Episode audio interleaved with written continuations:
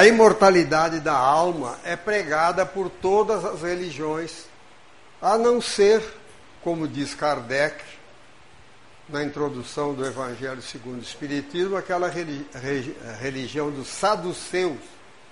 Era um, um povo lá que tinha uma maneira de, de pensar diferente, achava que tudo se resolvia na terra, que não sobrava nada depois da morte.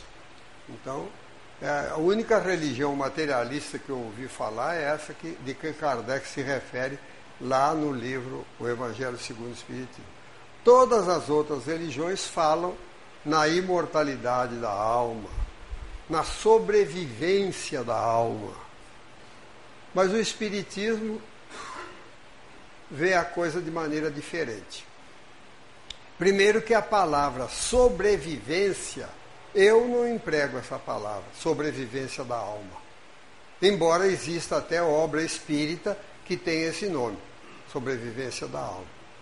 Por que, que eu não digo não sobrevi sobrevivência da alma? Podem dizer os católicos, os protestantes, aqueles que não admitem a reencarnação. Porque se eu admito a, a, a, que o espírito já existia antes da formação do corpo. Né? Ô minha irmã, não fica aí atrás da coluna não, que eu gosto de ver o rosto de todo mundo. Isso. Eu posso fazer uma gracinha aqui, você não ria e eu tomo cuidado, né? A imortalidade da alma é diferente da sobrevivência. Por quê? Por que, que é diferente você falar sobrevivência da alma e a imortalidade da alma? Porque a sobrevivência dá a entender que poderia ter morrido, ter acabado. Afundou o navio, sobreviveram 100. Né? É, bateu o trem, houve um desastre, morreu muita gente, mas sobreviveram tantos. Quer dizer, aqueles que sobreviveram correram o risco de morrer, de desaparecer. Agora, para nós, a alma, quando morre o corpo, não, corre, não correu o risco de desaparecer. Porque a alma já existia antes da formação do corpo. Então, eu prefiro falar a imortalidade da alma. O espírito existia, tomou um corpo físico, viveu uma temporada aqui na Terra, terminada essa temporada na Terra, ele deixa o corpo físico e volta ao seu estado primitivo. Então, para nós, o termo sobrevivência não é bem aplicado. Porque nós já sabemos que nós somos espíritos imortais e que ao morrer o corpo, o espírito se liberta em definitivo. Por isso eu não falo quando eu morrer, eu não vou morrer nunca. Vai morrer o meu corpo. Né? E, quando nós pensamos nisso, quando a gente é jovem assim como vocês aí, a gente não pensa muito nisso, não, né? Acha que é imortal até no corpo, né? Mas não, eu já tenho uma consciência de imortalidade. Por quê? Eu estou vendo que o meu corpo físico está chegando ao término do seu tempo de vida útil. Não é uma maneira bonita de dizer que eu vou morrer logo? Né? né? Meu corpo físico dá mostras evidentes de que já está chegando ao término do seu tempo de vida útil. Daqui a pouco ele não para, não funciona mais, mas eu vou me embora. O espiritismo, a pessoa que é espírita, não fala assim, a alma do fulano. Primeiro, porque ninguém tem alma. Ninguém tem alma. Nós somos almas. Nós temos um corpo físico no momento. Estamos usando. Do mesmo jeito que eu não sou essa roupa. Eu uso esta roupa. No momento que essa roupa se estragar, eu jogo para fora. Não vou esperar, vou, vai lavar muitas vezes, né? só um exemplo. Né? Eu deixo essa roupa e visto outra. Assim, a consciência espírita nos leva a, a formar a termos uma concepção a respeito da, no, da nossa existência, nós chamamos cidadania espiritual. Nós somos espíritos imortais, transitoriamente, provisoriamente encarnados. A situação de encarnado é transitória, não é permanente. Permanente é a nossa vida espiritual. Então, todos nós aqui somos espíritos imortais. Estávamos no mundo espiritual quando decidimos, ou decidiram por nós, né? Porque tem gente que fala assim, ah, eu não escolhi essa família, não, né? Não escolhi. Então você foi despachado para cá. Você não teve nem condição de escolher. Comigo não fala isso, não. Não reclama, não. Ah, não escolhi. Não escolhi o Brasil para morar. Então você veio despachado para cá, porque você só merecia morar no Brasil mesmo. E acabou a conversa. Né? Então nós estávamos no mundo espiritual, decidimos ou decidiram por nós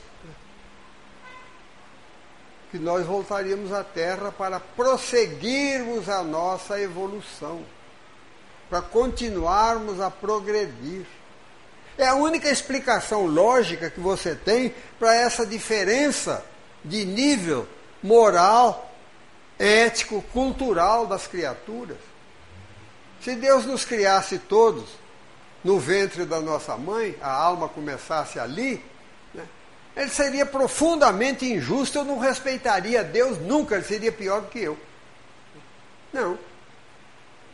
Quando uma mulher engravida, né?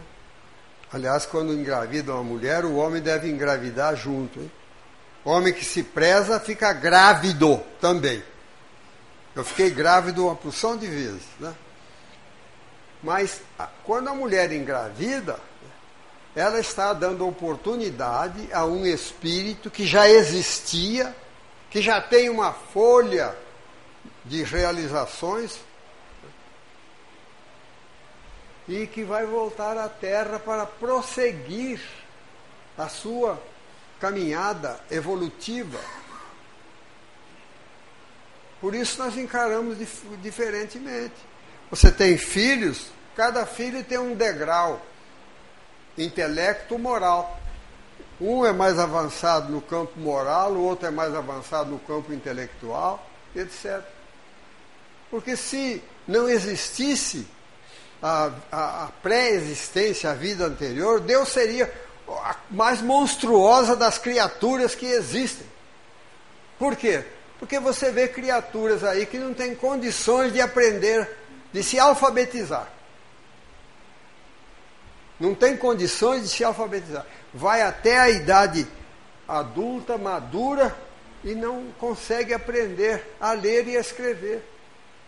Mas não é um filho de Deus? É. Não é como eu, um filho de Deus, que eu aprendi a ler quando era escrever quando era pequeno? Sim. Mas como é que ele não aprende? Então Deus castigou, castigou por quê? Você está falando que ele castigou, então Deus é um monstro, castigou a criança. Não. É porque esse espírito veio à Terra por questões do passado, nós não sabemos se são é, desarmonias que ele arrumou através de uma conduta equivocada que obliteraram a capacidade dele de aprender. Então ele tem que passar por uma temporada sem poder aprender, para no futuro ele vai aprender. Porque ninguém está perdido para sempre. Então, aí as diferenças, as facilidades e as dificuldades que têm as criaturas. Nós estamos revivendo na Terra.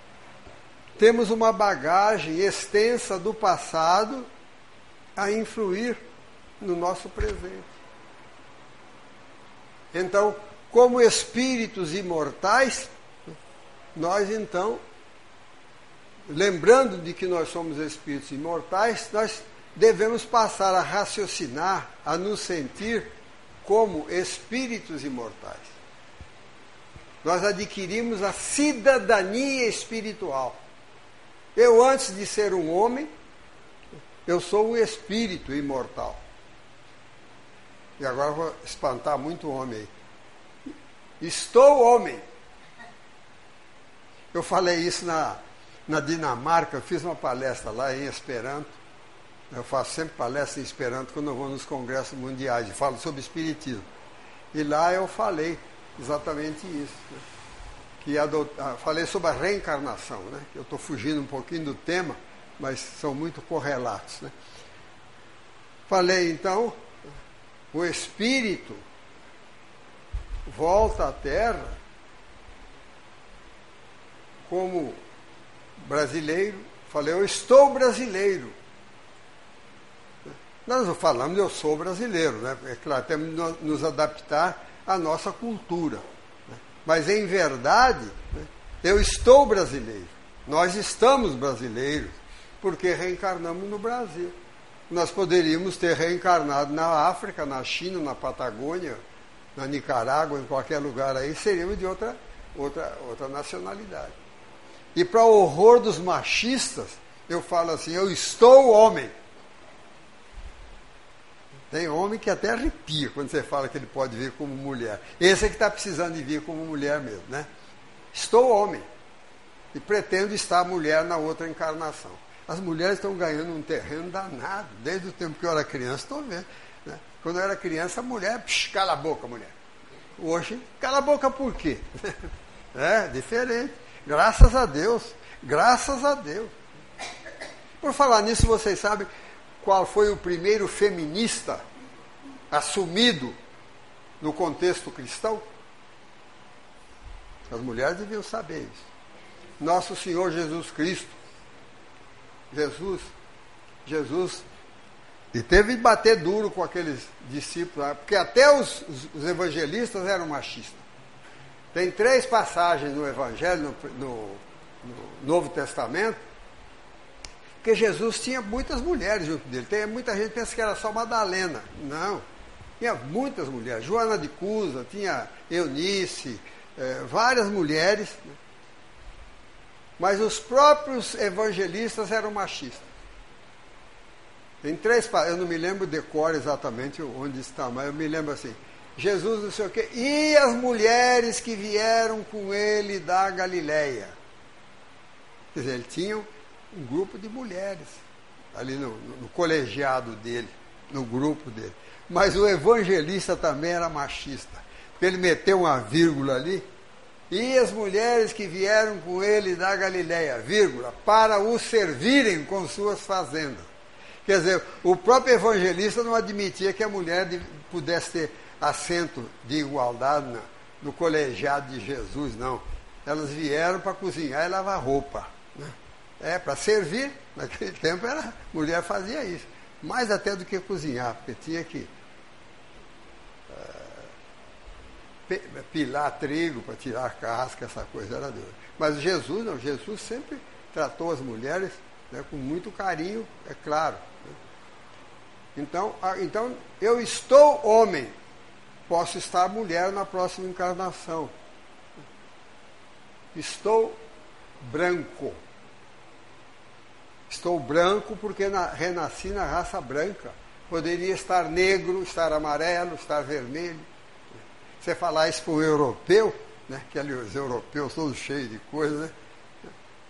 Você pode reencarnar na, na China, rapaz, na reencarnação seguinte, pode reencarnar na Maníbia aí, vir negro retinto, né? Porque é, veja bem, se Deus criasse um espírito numa vida só, e criasse um espírito dentro de uma raça, ele seria racista. Marcaria aquele espírito para toda a eternidade. Ele nasceu em determinada raça. Nós somos espíritos e ao longo da nossa evolução de milênios e milênios e milênios, né, nós vamos reencarnando em várias raças. Por isso, quando chega algum jovem perto de mim, diz assim, eu sou jovem, eu falo, eu também já fui, mas eu vou ser jovem primeiro que você. A hora que você estiver velho, eu estarei jovem, né? Cheio de bobagem. Juventude e velhice são estado transitório. Então, quando você começa a pensar assim, nesses termos? E a língua portuguesa tem essa grande vantagem do ser e estar. Em outras línguas, você precisa explicar um pouco. Né? italiano. As línguas latinas, de um modo geral, dá essa facilidade. Né? Mas uh, uh, você tem essa facilidade de pensar, eu sou o estou. Eu sou brasileiro, não. Estou brasileiro. Você não pode falar aí na rua, parece que você está louco, né? Eu estou homem. Né? Peraí, né? você está maluco. Mas no meio espírita você fala. Então você assume a sua cidadania espiritual. Como eu não digo, eu, eu sou azul, porque estou vestido, vestindo essa camisa azul. Não. Posso botar uma camisa preta, uma camisa amarela, vermelha, vermelha não. Né? Mas, então, essa consciência é que nós precisamos desenvolver, ter sempre na, na nossa nosso pensamento diário essa condição de espírito imortal que nós somos e estamos temporariamente encarnados. Né? E que vamos deixar o corpo, esse corpo físico um dia. Aí você passa a pensar. Então o espírita não acredita que tem alma. Quando a pessoa fala, você acredita na alma? Não acredito. Você tem alma? Não. Como? Não. Eu sou alma. Eu sou o espírito. Eu sou o espírito. Que quem fala, quem pensa, quem ama, quem odeia, é o espírito. O corpo é, é, é a mesma coisa da roupa. Se eu tivesse um traje de mergulho aqui, eu deixo o traje lá, o traje não sabe mergulhar, não sabe precisa que eu vá entrar nele para mergulhar. Assim o corpo.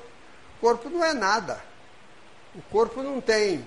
Não, não, ele simplesmente é um veículo do espírito. E quanto mais você procura viver como espírito na terra, tanto mais você favorece seu corpo.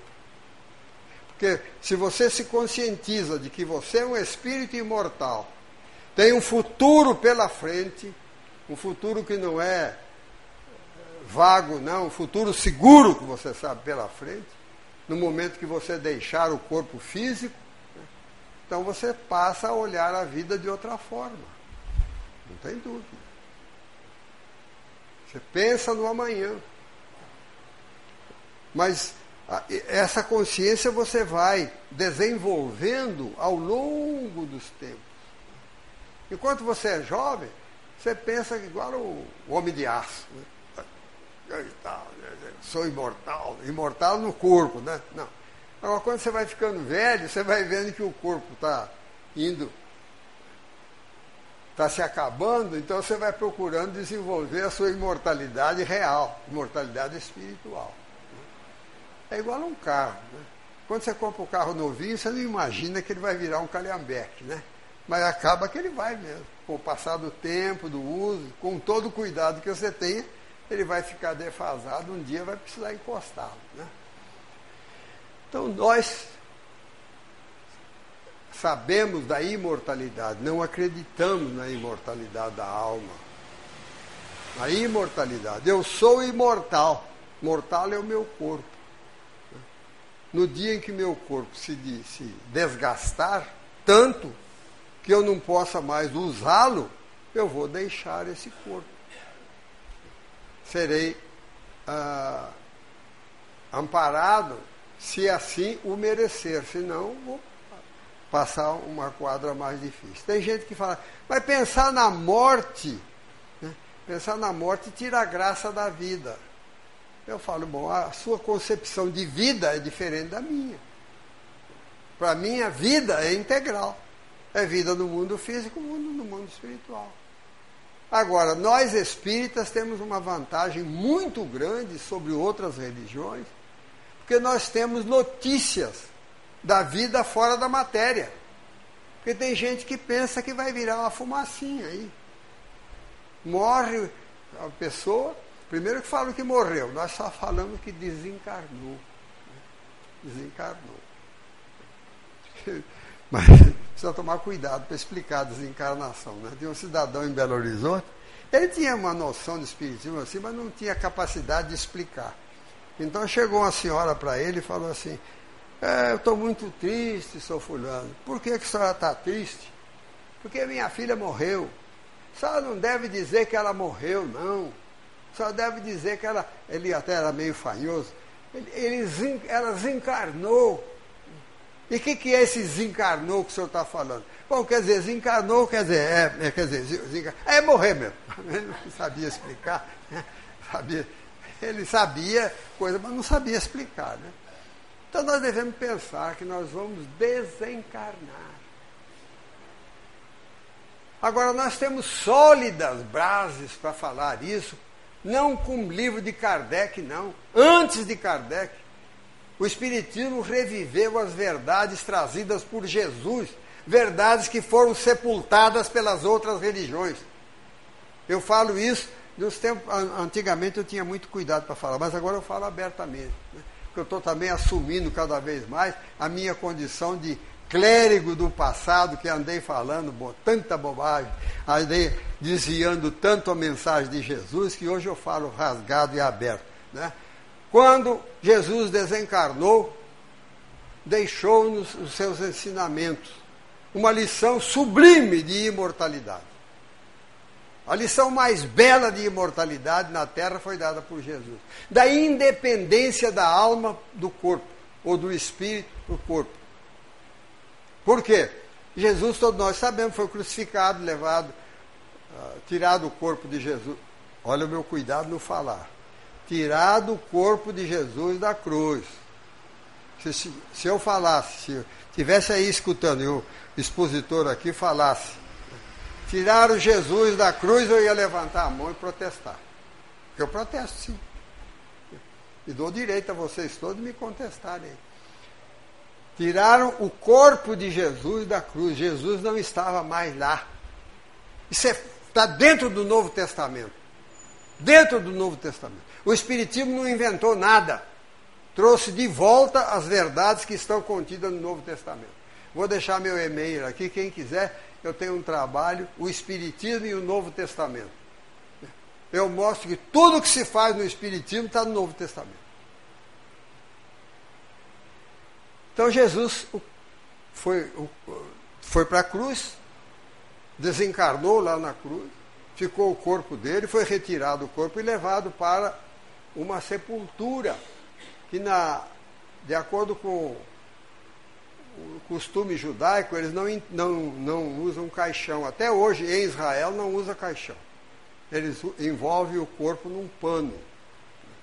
Quem viu o sepultamento do corpo do Itzhak Rabin, quando foi assassinado, aquele líder. É, é, o corpo dele foi enterrado é, envolto em panos. Eles não, não usam caixão.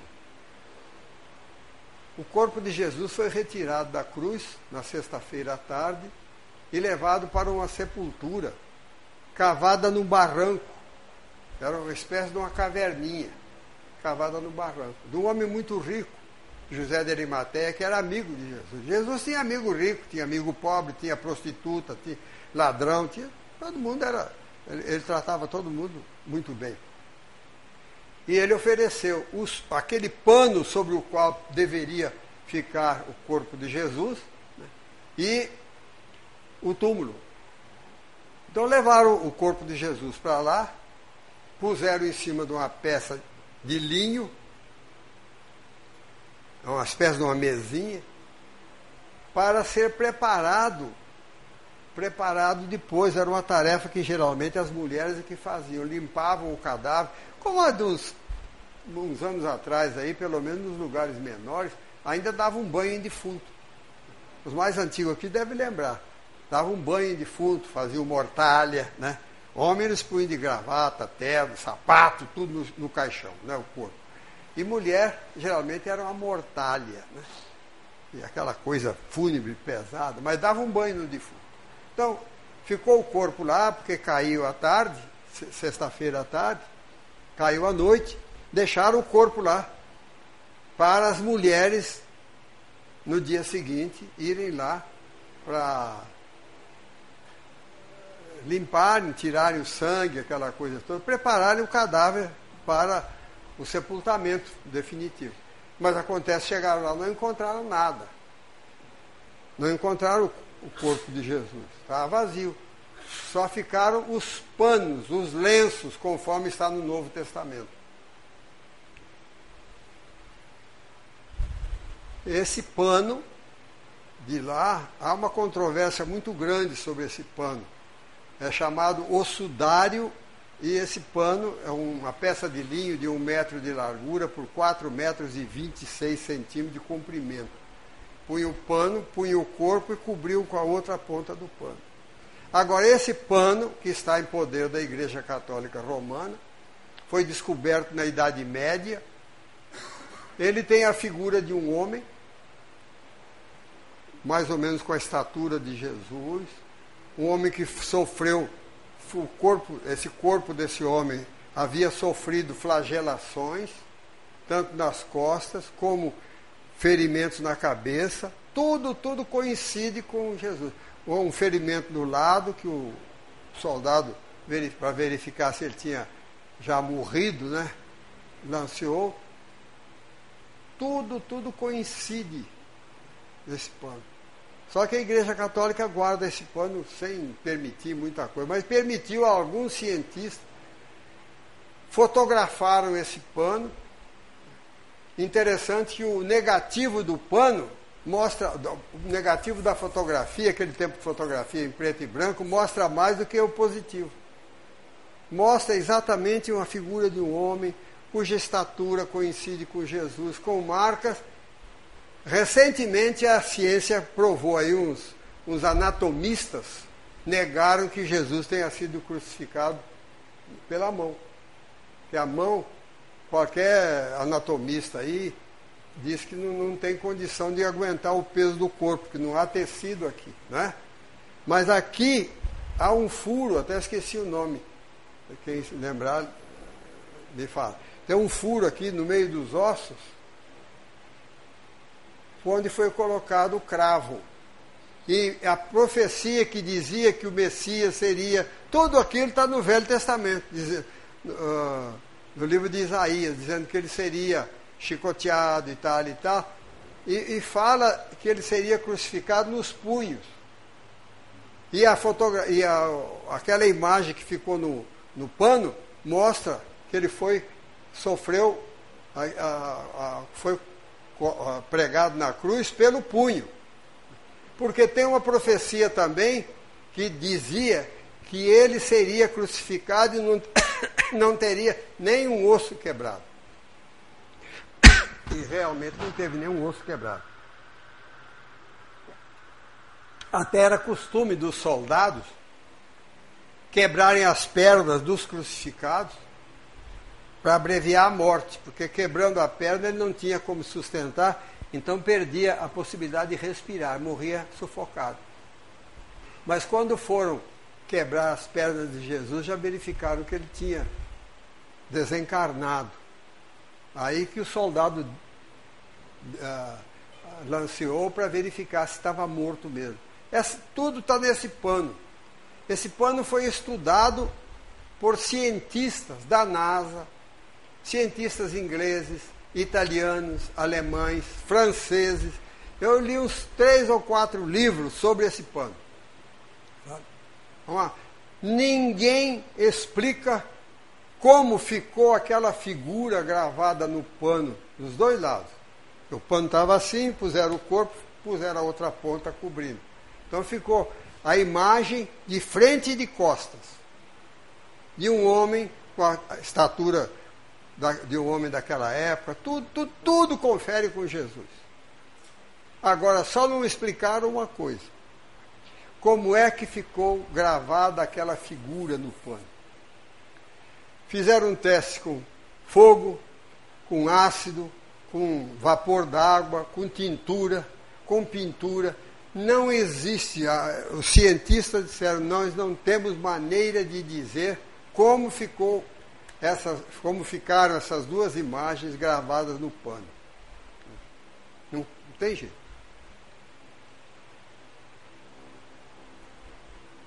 No livro Obreiros da Vida Eterna, quarto livro da série André Luiz, eu descobri algo que sugere, não posso dizer que resolveu o problema, mas pelo menos a gente tem noção.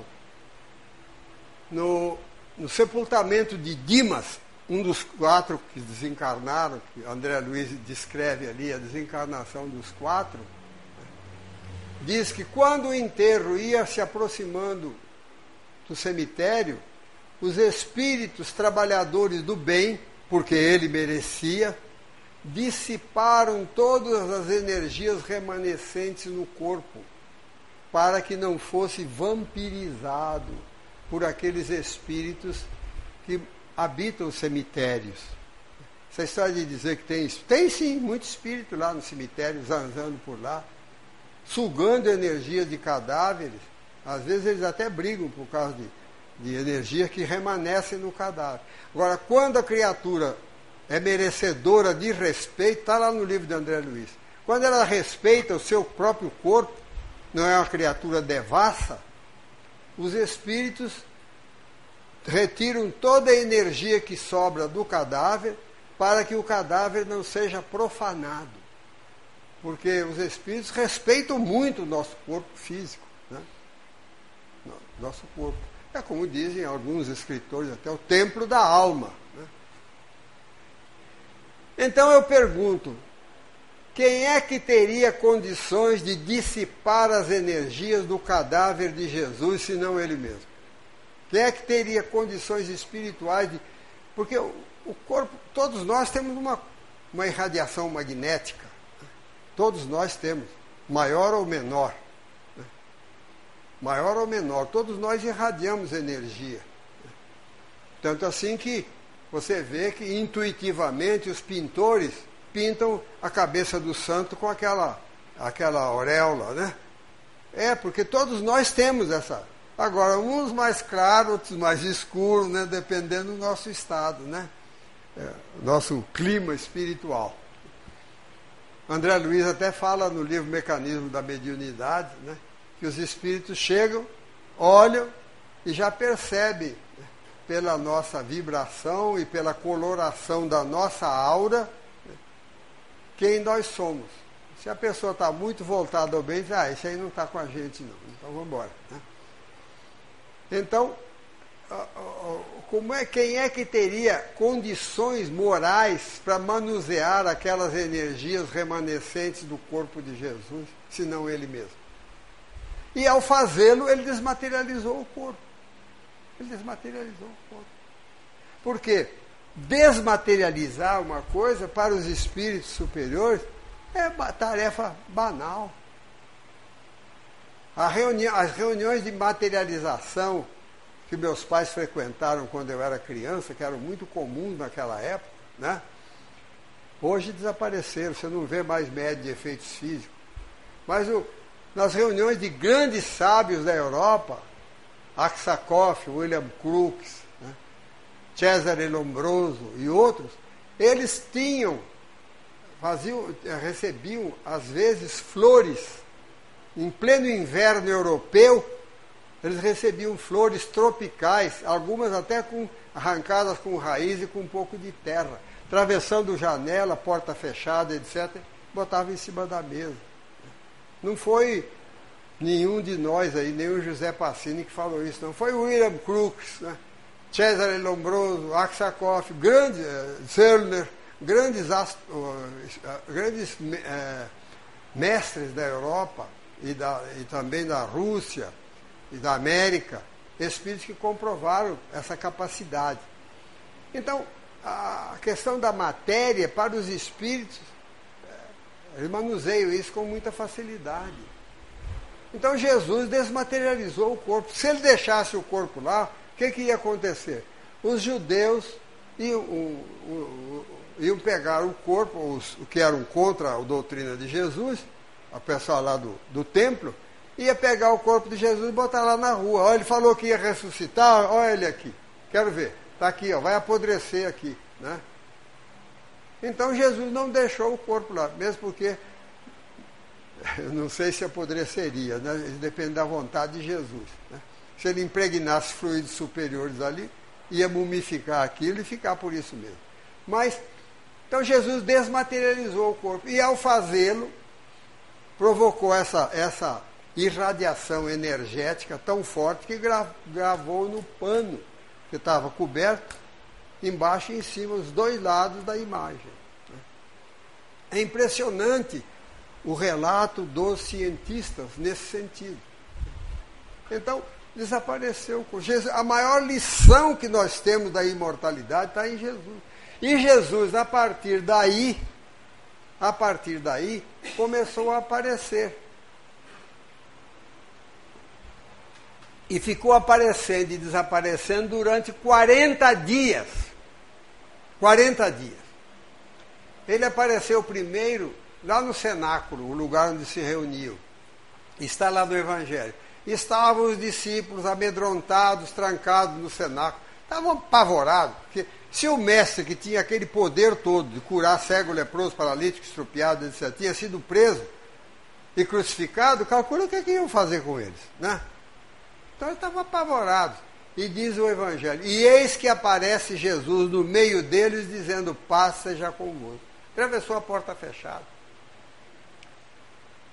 Noutra passagem, iam dois discípulos caminhando para um lugarejo lá perto de Jerusalém, chamado Emaús.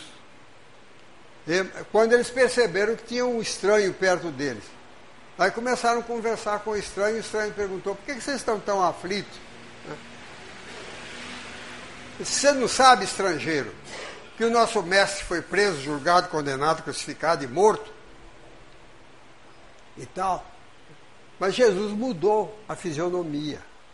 Isso nós aprendemos no Espiritismo, que o espírito superior, ele pode ter sido negro na última encarnação. Se ele se lembrar de uma encarnação em que ele foi branco, ele aparece branco. É só lembrar. Ele tem condições de concentração. Né? Assim eu, por exemplo, a hora que eu desencarnar, eu vou voltar à minha forma de jovem, né? pelo menos. Né? Vou ver. Ficar desse jeito no mundo espiritual para sempre eu não quero, não. Né? Aí alguém pode perguntar, você não quer, mas você tem que se submeter às leis. Né? Se você não tiver conhecimento e força para isso, e mérito para isso, né? mas a forma também não me não, não, não incomoda muito. Mas a verdade é que Jesus mudou a fisionomia e eles perguntaram, né, por que você. Eh, ele perguntou, você não sabe, estrangeiro, que o nosso mestre foi preso, julgado, condenado, crucificado e morto e tal. E foram caminhando com o estranho.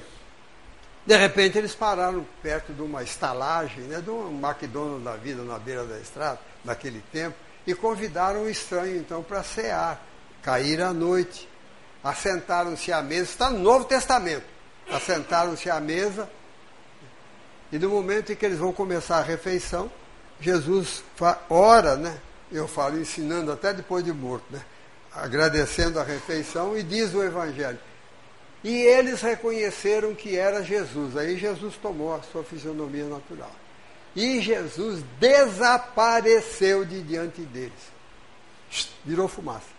Será que Jesus estava querendo mostrar que tinha poderes para aparecer, desaparecer, atravessar a porta fechada? Para passar 40 dias na terra sem se hospedar na casa de ninguém.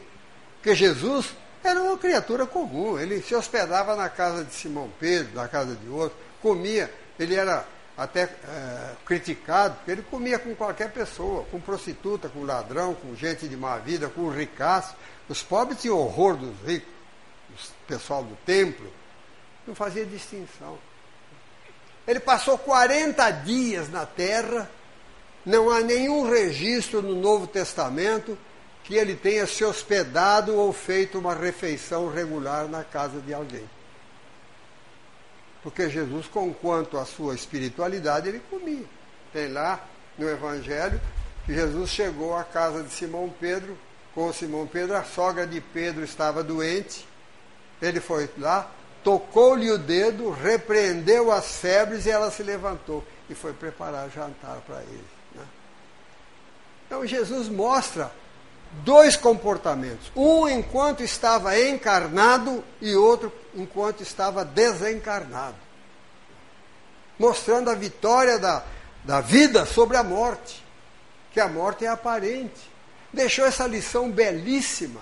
Aparece a estrada de Damasco em toda a sua esplendor espiritual diante de Paulo, ou de Saulo, né?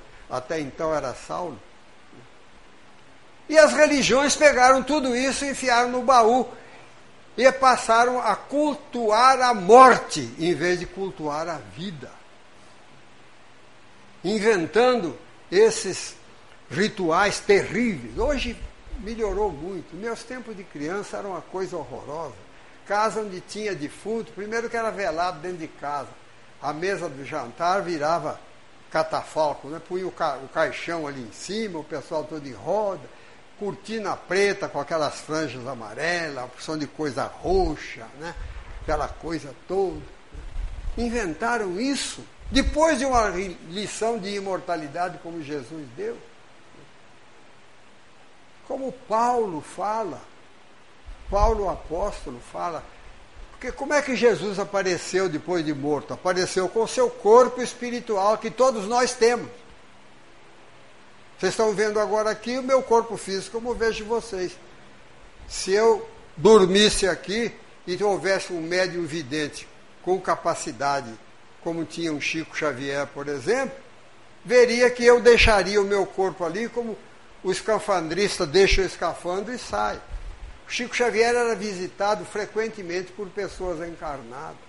Eu conheci pessoa que saía do corpo, saía do corpo, ia lá para o Parque Alto e falava assim, está acontecendo isso, assim, assim, assim, assim. Você olhava lá, chegava lá. Paulo o apóstolo fala do corpo espiritual. em Atos dos Apóstolos, no capítulo 16 de Atos dos Apóstolos, diz o seguinte, que Paulo estava em Troade, ou Troas, uma cidade lá. E à noite apareceu-lhe um homem da Macedônia, dizendo: Paulo, passa na Macedônia e ajuda-nos.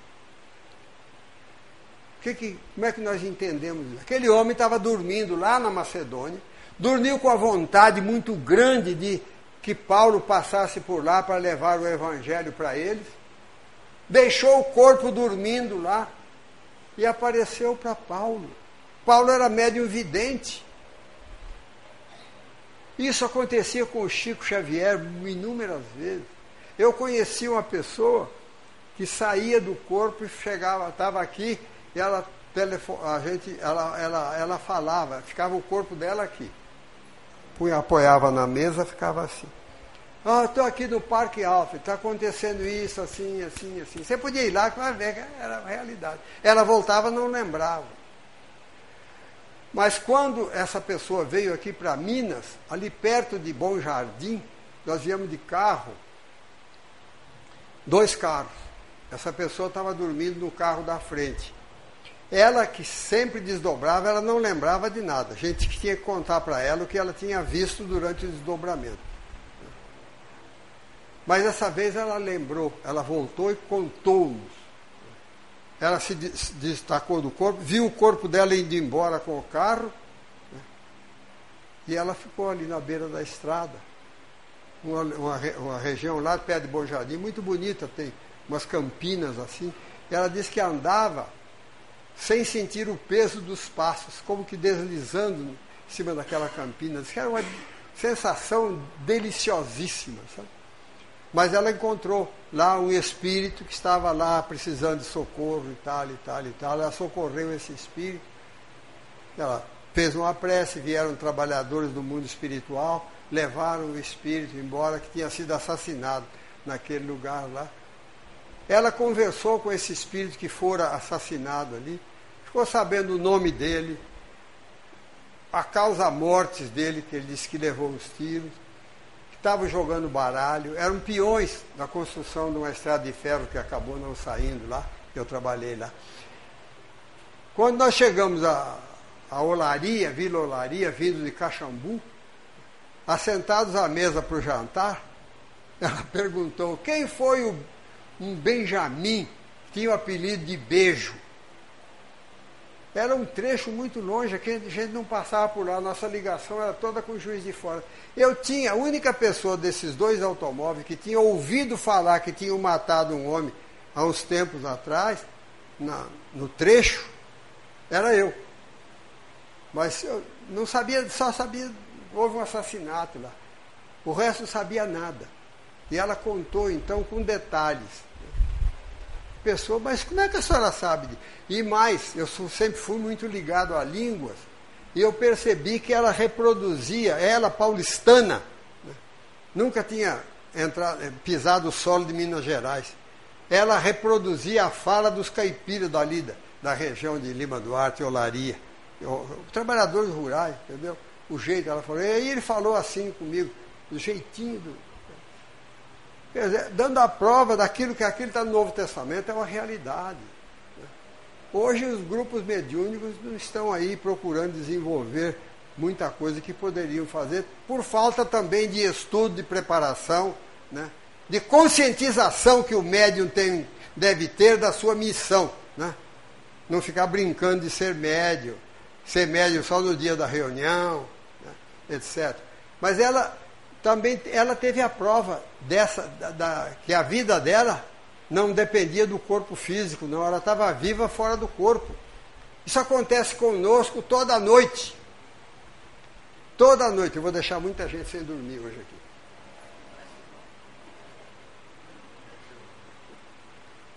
Os latinos já falavam isso há dois mil anos. O sono é morte temporária. Todas as noites nós saímos do corpo. Eu digo nós, espírito. Você deixa o corpo e sai. Aí tem gente que fala assim: onde é que vai meu espírito quando eu durmo? É? Aí eu falo, quando estou muito calmo, eu falo: você não tem espírito, criatura. Você é um espírito, você tem um corpo. Aprenda a pensar assim. Né? Agora você me pergunta: para onde é que eu vou quando meu corpo dorme? Eu vou dizer: a resposta não está comigo, está com você. Você analise os seus ideais, seus anseios, seus desejos né, que você tem, você sabe que você vai ser conduzido para lá. Jogador inveterado sabe onde tem cassino aqui em Juiz de Fora que nem a polícia sabe. Ele larga o corpo, vai lá em roda da roleta. Outro vai aí para zonas de, de comportamento menos edificantes. Etc. As mães têm uma vantagem. Isso vê até no livro, no livro Os Mensageiros de André Luiz, no segundo livro, você vê lá. As mães, quando têm filhos pequenos, elas não se afastam do, do lar, elas ficam ali em roda das crianças, tomando conta. Né? Por isso que eu estou querendo ser mulher na outra encarnação, é mais seguro, sabe? Mas a verdade é que, e André Luiz fala no livro Evolução em Dois Mundos, a respeito do nosso desdobramento durante o sono, de maneira muito mais preocupante. Ele diz o seguinte: todas as noites, quando nós dormimos, ensaiamos a morte. O fenômeno é o mesmo, gente. Só que você deixa o corpo com saúde e volta para o corpo. Agora, se você deixa o corpo em definitivo, porque o corpo se destrambelhou, você vai se encontrar, vai para outro destino. Mas aí a pessoa me pergunta, então, para onde é que eu vou? Agora falou direitinho. Para onde é que eu vou quando o meu corpo morrer? Agora você perguntou direitinho, né? É você que sabe, eu não. Eu como você não sabe? Como é que eu vou saber? Eu falei, é só você olhar sua cabeça e seu coração. Você está ligado a quê?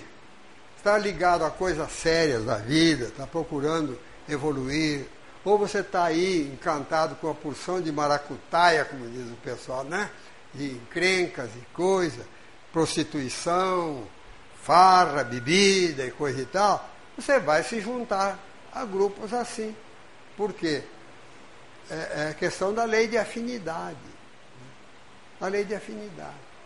Daí, não existe um ditado que diz assim: a ocasião faz.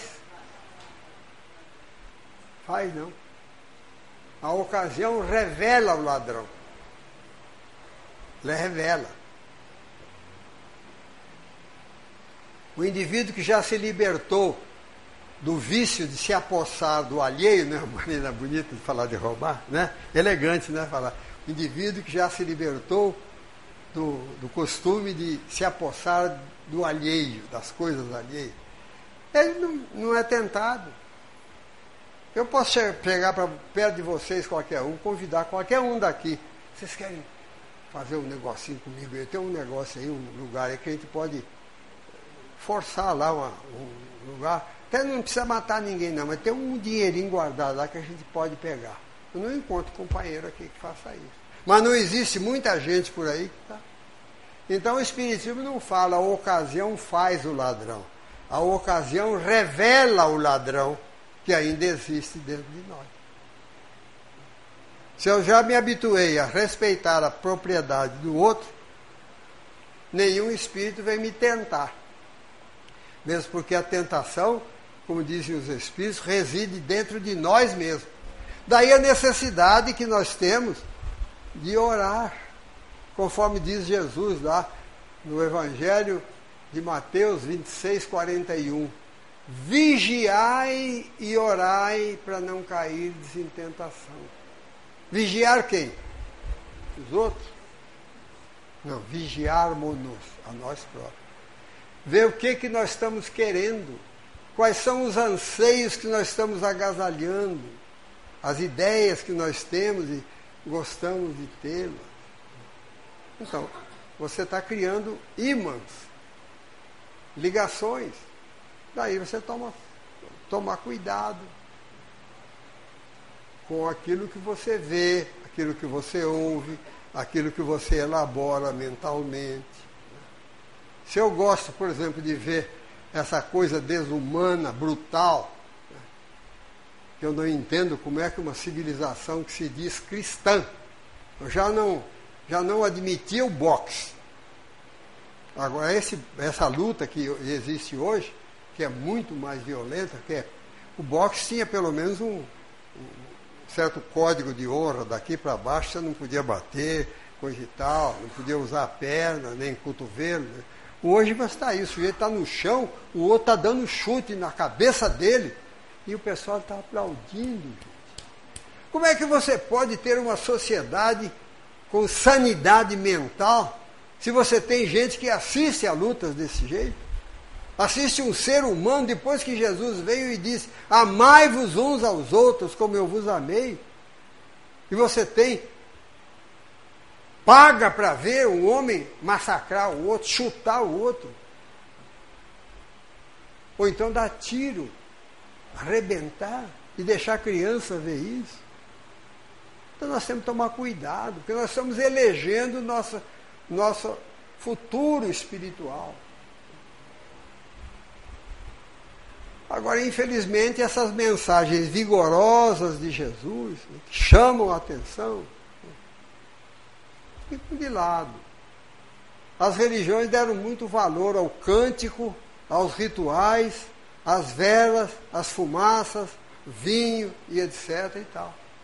Não, não faz as criaturas pensarem. Pensarem. A, vi, a minha vida, o meu futuro, depende de mim e não de Deus. Deus quer que eu vá bem. Jesus quer que eu vá o mais certinho possível. Mas se eu não quiser ir, Deus respeita a minha vontade de bater na, com a cabeça na parede. Então nós temos de ter essa consciência. Mas infelizmente as religiões não, não, não acordam a criatura para isso. Não acordam. Ficam aí louvando Deus e coisa e tal, e como se fosse bajulando Deus através de oração. Deus não precisa de reza, nem Jesus, de louvores, não. Jesus quer que você procure seguir-lhe os ensinamentos. Aí você se torna corajoso, não tem medo da morte, não tem medo de nada. Por quê? Você sabe que você vai colher aquilo que semeou. Mas nós inventamos uma porção de coisas desviando o eixo central da mensagem de Jesus, que é a criatura assumir a sua própria vida, e direcioná-la. Mas como é que eu vou direcionar se eu não sei? Bom, aí sim eu vou pedir a Jesus que me oriente, mas não que tire as pedras do meu caminho, não. Não vou ficar bajulando Jesus com reza. Mesmo porque espírita não reza. Espírita não reza. quero ver se eu olho, vejo em vocês um olhar de desaprovação do que eu falei, que eu gosto. Espírita ora, ora, faz prece. Porque reza é repetição inconsciente de alguma coisa que foi decorada. Como muita gente fala o Pai Nosso, decorando, já rezei, agora vou dormir. Não, está errado. Se você falar o Pai Nosso, Pai Nosso que estás no céu, santificado seja o teu nome ou o vosso nome, trata do jeito que você quiser. Dai-me o pão. Por que, que eu peço o pão? Oportunidade de eu trabalhar e ganhar dignamente a minha vida. Então, um companheiro nosso até que falava no Pai Nosso, falava que era a oração do compromisso. Perdoai as nossas dívidas, assim como nós perdoamos aos nossos devedores. Você está dando a medida para Deus. Tem gente que fala isso de boca para fora. Está né? Tá pedindo a Deus que perdoe, não sei o quê, mas ele, quando ele pensa no vizinho, ele ruge. Né? Não. Jesus não ensinou ninguém a rezar. Jesus ensinou o Pai Nosso, mostrando às criaturas que é muito fácil você se dirigir ao Pai Celestial através de palavras simples, mas que não deveriam ser repetidas daquele jeitinho que ele falou, senão ele teria mandado gravar na pedra, em aramaico ainda. Né? Não. Ele quis mostrar que a oração é simples, qualquer um pode fazer a sua oração. Mas ele fala também, as religiões não falam isso. Está lá no Sermão da Montanha. Quando quiseres orar, entra no teu aposento e fechada a porta, ora o teu pai em secreto, e o teu pai que tudo vê em oculto te atenderá. Falando para a criatura, você não precisa ir ao templo, à mesquita, ao pagode. Pagode agora tomou o nome de, de, de um pagode, né? Mas pagode é templo, né? templo chinês. Um pagode, um templo qualquer. Jesus nunca recomendou a presença num templo. Nunca. Fomos nós que inventamos. Quando eu falo nós, eu estou assumindo a minha condição de espírito imortal que esteve encarnado no tempo que foi, foram ah, feitos esses desvios da mensagem cristã. Jesus nos chamou.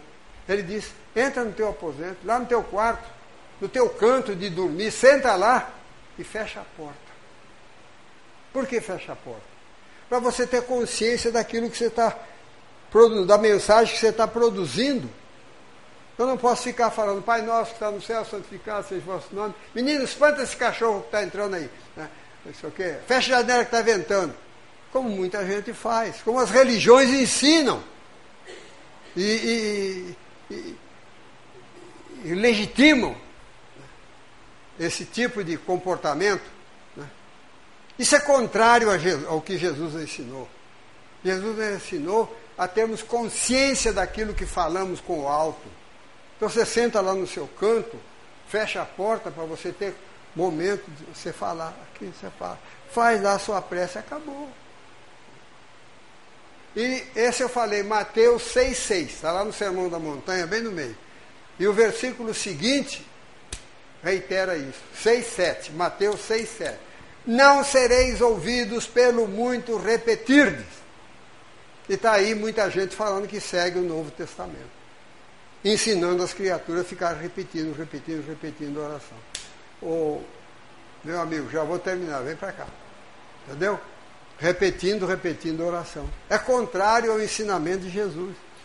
Então Jesus vem nos libertar, nos dá certeza de que nós somos espíritos imortais, estamos temporariamente encarnados, vamos retornar para o mundo espiritual, né, para prosseguirmos a nossa evolução. Que o inferno não existe, o inferno é invenção de homens. Os homens é que inventaram o inferno.